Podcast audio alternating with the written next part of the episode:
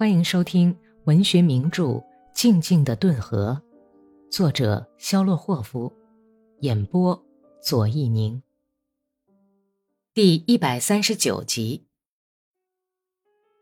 哥萨克布尔什维克斯杰辛讲完以后，接着是第四十四团的代表发言。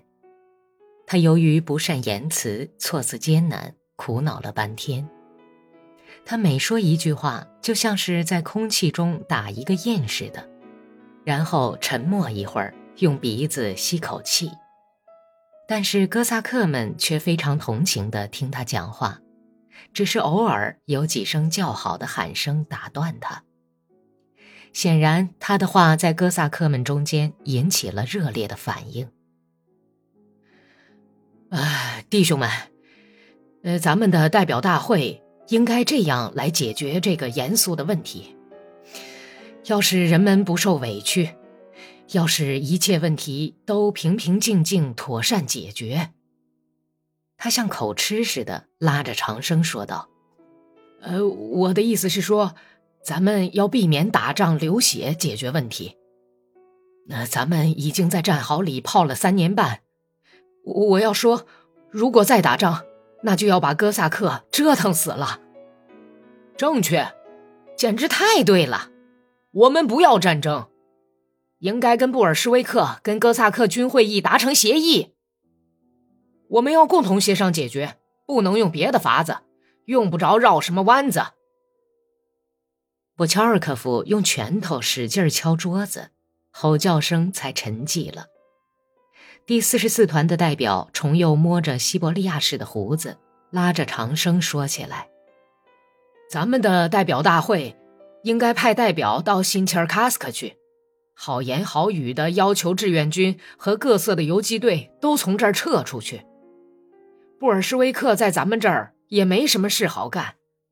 呃，至于劳动大众的敌人，我们自己对付得了。目前咱们还不需要别人的帮助。”如果需要的话，那到时候我们再去请他们帮忙。说这种话解决不了任何问题。对对，等等等等，对什么？等敌人兵临城下，我们已经成了瓮中之鳖。到那时候再请布尔什维克来帮忙也晚了。不行，等鸡炖熟了，老奶奶早就咽气儿了。应该建立自己的政权。鸡蛋还不知道在哪儿呢，就叫母鸡去孵小鸡。哦，上帝饶恕吧！就是这话，你们也真糊涂的够可以了。第四十四团的代表发言以后，拉古井说了些热情的号召性的话，喊叫声不时打断他。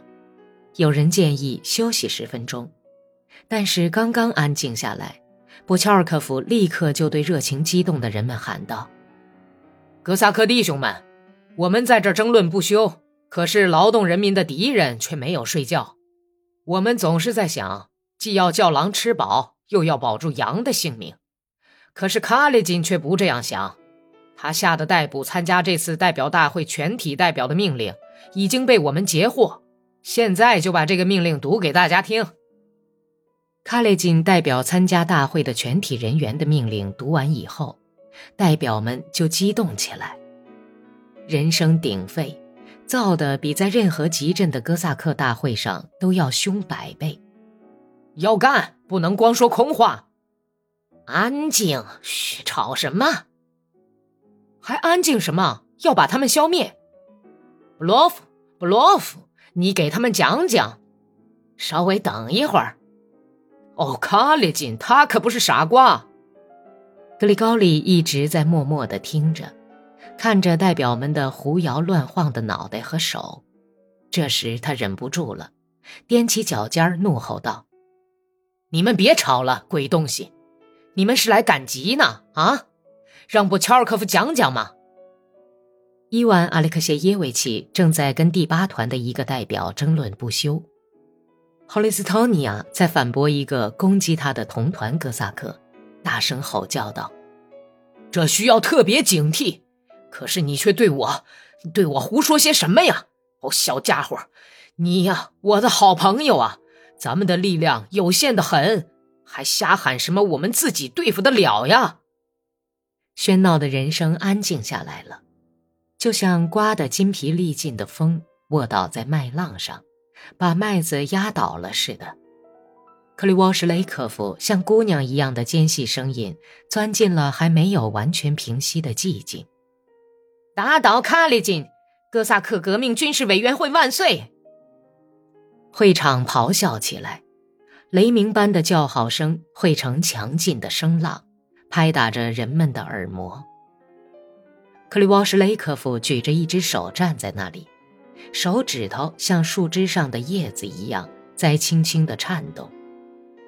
震耳的吼叫声刚刚沉寂，消失了。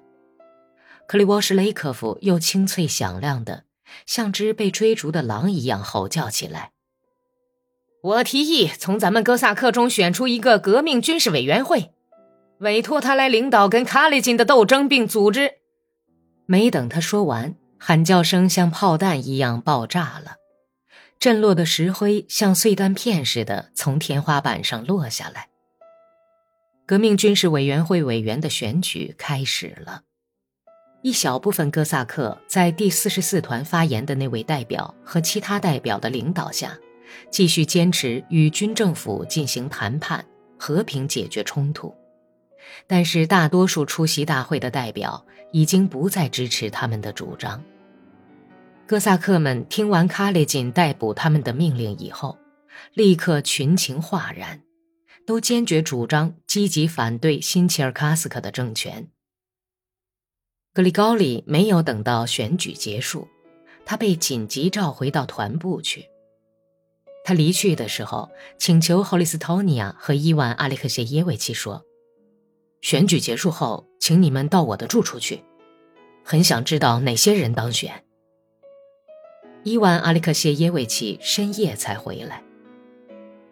我乔尔科夫当选主席，克里沃什雷科夫是书记。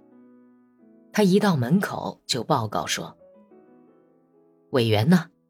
有拉古金、伊万、格罗瓦乔夫、米纳耶夫、库吉诺夫，呃，还有另外几个人。霍利斯坦到哪儿去了？”格里高利问。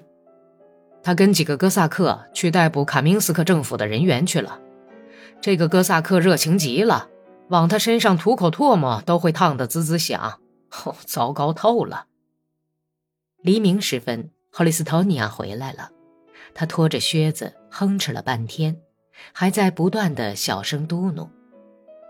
格里高利点上灯，看见他的紫红的脸上有血，额角上边一点有一块枪弹擦伤。